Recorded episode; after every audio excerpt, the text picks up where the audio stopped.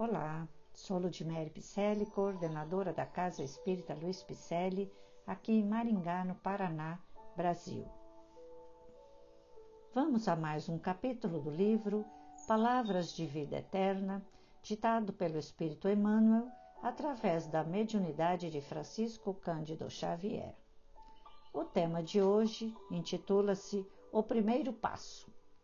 Em Mateus, Jesus nos disse: Portanto, tudo o que quiserdes que os homens vos façam, fazei-o assim também vós a eles, porque esta é a lei e os profetas. A regra áurea recebe citações em todos os países. Em torno dela gravitam livros, poemas, apelos e sermões preciosos. Entretanto, raros se lembram do primeiro passo para que se desvele toda a sua grandeza não podemos reclamar a ajuda dos outros. Antes, é justo prestar auxílio. Não será lícito exigir a desculpa de alguém. Antes, é imperioso saibamos desculpar. Convidados a compreender, muitos dizem: Não posso. Em estados auxiliar, respondem muitos: Ainda não. Esquecem-se, porém, de que amanhã serão talvez os necessitados e os réus carecentes de perdão e socorro, e muitas vezes, ainda quando não precisem de semelhantes bênçãos para si mesmos, por elas suspirarão em favor dos que mais amem, à face das sombras que lhes devastam a vida. Se um exemplo pode ser invocado como bússola, recordemos Jesus.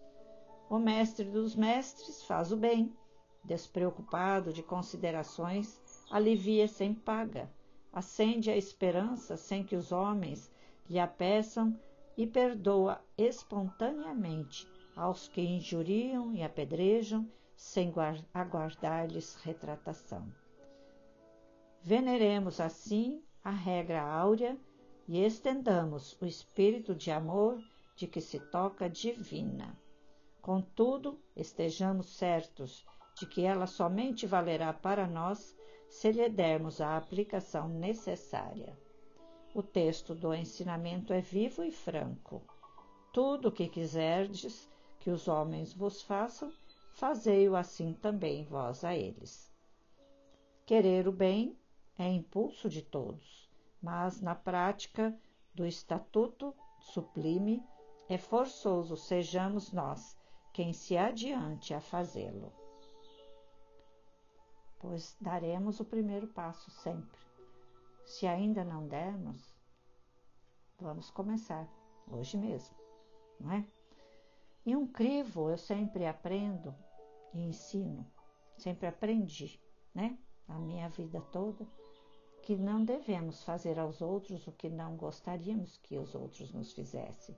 É o primeiro passo para a compreensão de que este é um crivo em que vai fazer com que eu repense a minha atitude e não machuque ninguém, não fale o que não deveria falar. Né? Então, estabeleçamos o crivo em nossas atitudes.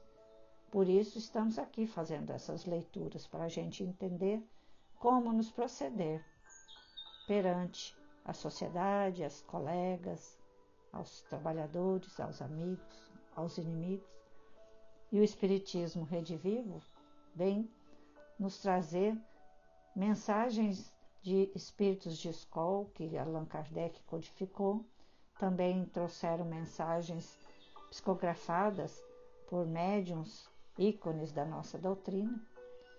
E assim a gente fica muito feliz de estar passando a você. E eu fico mais feliz ainda se você repassar repasse os nossos podcasts a mais longe, vamos chegar em mais lugares. Já estamos chegando na Europa, nos Estados Unidos, no Japão, nós estamos chegando na Alemanha, na Escócia, né? Muito bom, Portugal.